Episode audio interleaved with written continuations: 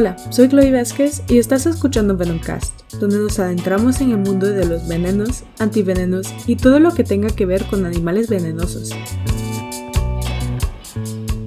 Hoy estamos en el Hospital Calderón Guardia, un hospital central ubicado en San José, Costa Rica.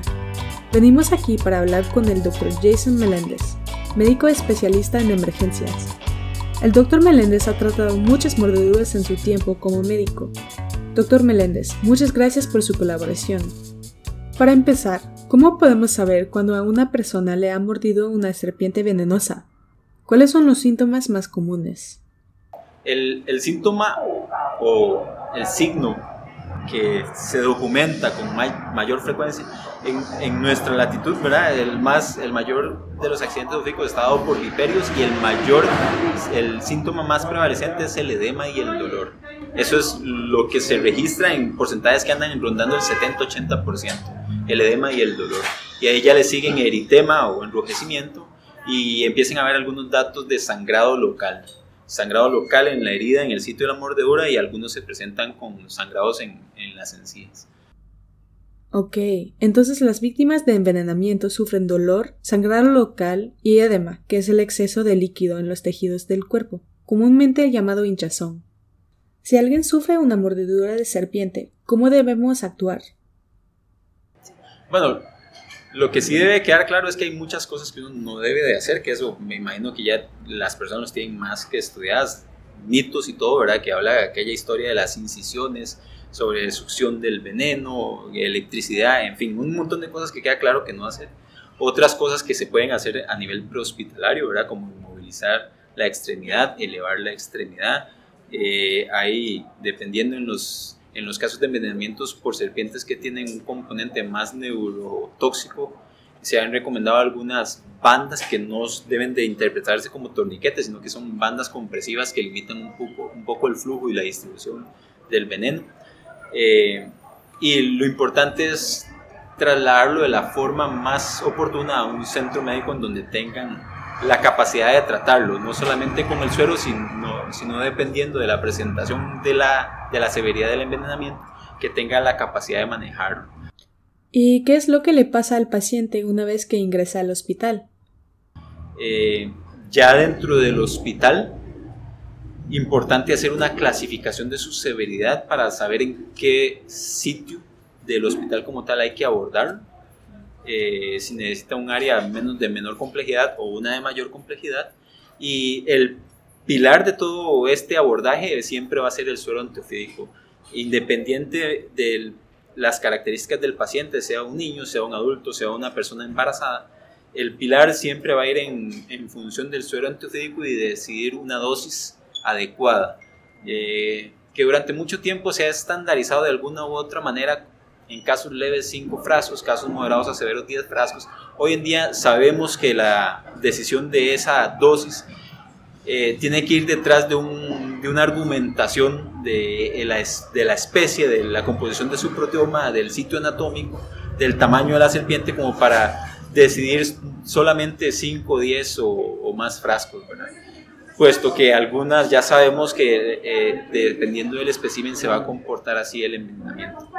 Pero el pilar siempre sigue siendo en función del suero antiofídico. Y después de que se ha controlado el envenenamiento como tal, tratar las posibles complicaciones que se puedan presentar. Si sabemos que el veneno puede generar toxicidad directa a riñón, a corazón, a, a diferentes estructuras, pero una vez que usted administra el suero antiofídico, uno debería de esperar que el envenenamiento se controle. Después de eso, viene mitigar el efecto de las complicaciones de lo que la cascada fisiopatológica que desencadenó el veneno, de lo que la cascada fisiopatológica va a generar en el organismo. Porque el veneno viene y activa toda una cascada fisiopatológica y eso después de que ya controlamos el, el envenenamiento es lo que a nosotros nos va a costar un poco tratar o lo que nos va a costar un poco contener si la presentación es un caso complicado. Y eso ya es diferente a tratar el envenenamiento. Ya eso involucra ya un abordaje más médico de las diferentes complicaciones y no tanto del envenenamiento. Ok, qué dicha que el suero está disponible a través de Costa Rica.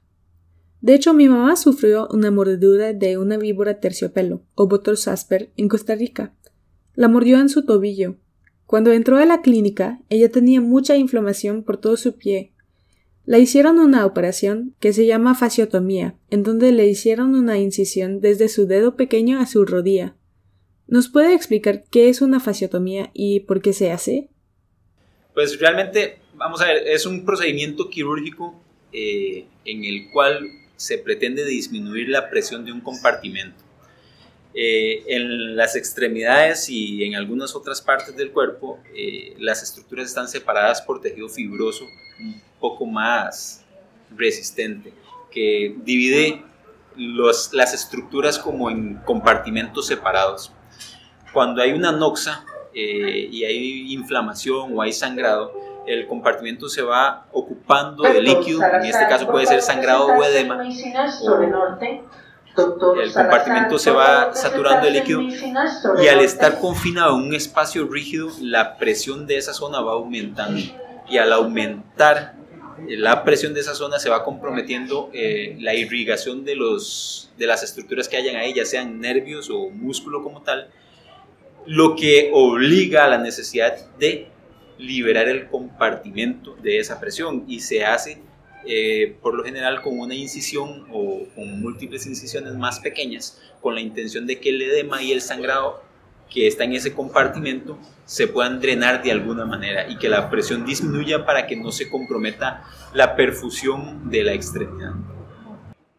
Imaginémonos que es como, como hacer una, una herida para permitir que las estructuras que están ahí adentro eh, liberen presión. ¿De acuerdo? Como, como destapar una olla a presión, como destapar una olla de cocina que está caliente y entonces en lo que usted la destapa, toda la presión que hay ahí adentro sale y lo que hay ahí adentro ya no se va a comprometer. Hay algunas personas que están en contra del uso de fasciotomía para tratar la mordedura de serpiente. ¿Nos puede explicar un poco por qué las fasciotomías son polémicas? Lo que la literatura dice es que las fasciotomías tardías pueden generar mayor lesión que no hacer la fasciotomía. En medicina hay algo que se llama, eh, que se conoce como el fenómeno de isquemia reperfusión. El fenómeno de isquemia reperfusión hace mención a que una estructura se ve comprometida en la irrigación sanguínea y todo lo que hay después de donde está comprometida esa irrigación, hay inflamación y liberación de mediadores de respuesta inflamatoria. Eso estamos hablando de estrés oxidativo, de reactantes de fase aguda, de especies reactivas de oxígeno. Y toda esa inflamación cuando se reperfunde, porque usted libera la presión y el vaso se vuelve a, a abrir y empieza a viajar la sangre a los lugares más lejanos, llevan consigo toda esa inflamación que había estado confinado en un punto en particular. Entonces, toda esa inflamación y todo ese estrés oxidativo puede llegar a causar mayor lesión distal en las estructuras que el simple hecho de disminuir la perfusión. Por eso, realmente la meta no es tratar el síndrome compartimental, lo que se debe es evitar que se produzca un síndrome compartimental. Y de eso sí ya se han hecho algunos estudios, incluso es el síndrome compartimental en fase latente, eh, el que no está establecido todavía tiene la posibilidad de responder a algunas terapias para evitar que suceda. Eh, hay controversia en si la progresión del edema debería de ser una justificación para considerar que el paciente necesita más suero antiofídico o no.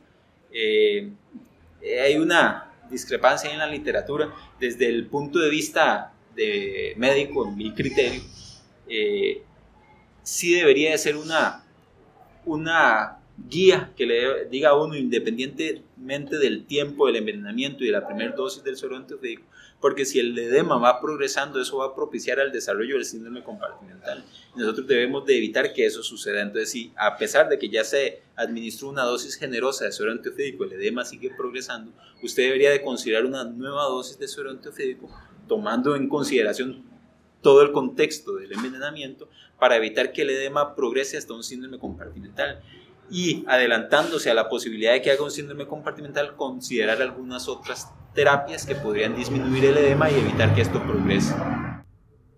A veces las víctimas se mueren, aun si llegan al hospital y acceden al antiveneno. ¿Por qué pasa esto? Algunas veces es, es difícil tener conciencia de lo que está pasando en el paciente. Si nosotros pudiéramos tener conciencia de lo que está sucediendo en el organismo en todo momento, probablemente podamos mitigar muchas de las complicaciones de lo que está sucediendo. Entonces, es muy, es muy fácil analizar los casos de manera retrospectiva, cuando tenemos toda la información. Lo que sucede mucho en emergencias y en lo que nosotros hacemos es que en algunas ocasiones tenemos muy poca información y debemos tomar decisiones con la información que tenemos. Eso nos hace un poco más propensos al error. Eh, pero quizá algunos de esos casos, si, si manejáramos una información un poco más estandarizada y un poco más específica de lo que está sucediendo con el envenenamiento o con la fisiopatología del envenenamiento, probablemente estaríamos más perceptivos de algunos detalles que podrían darnos a nosotros una alerta de que este paciente se puede complicar. Pero eso es algo que habría que analizar caso por caso de manera muy específica. ¿Cuáles son las secuelas más comunes de un envenenamiento por serpiente?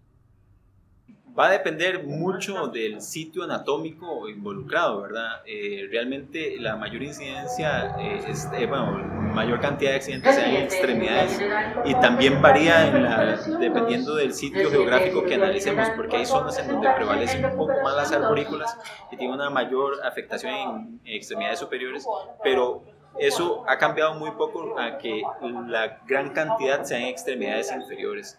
Entonces va a depender del grado del envenenamiento, pero usualmente quedan desde dolores residuales, algunos llegan hasta eh, amputación, ¿verdad? Y dentro de las complicaciones podemos mencionar que el síndrome compartimental es uno de los que más hemos normalizado como que se presenta.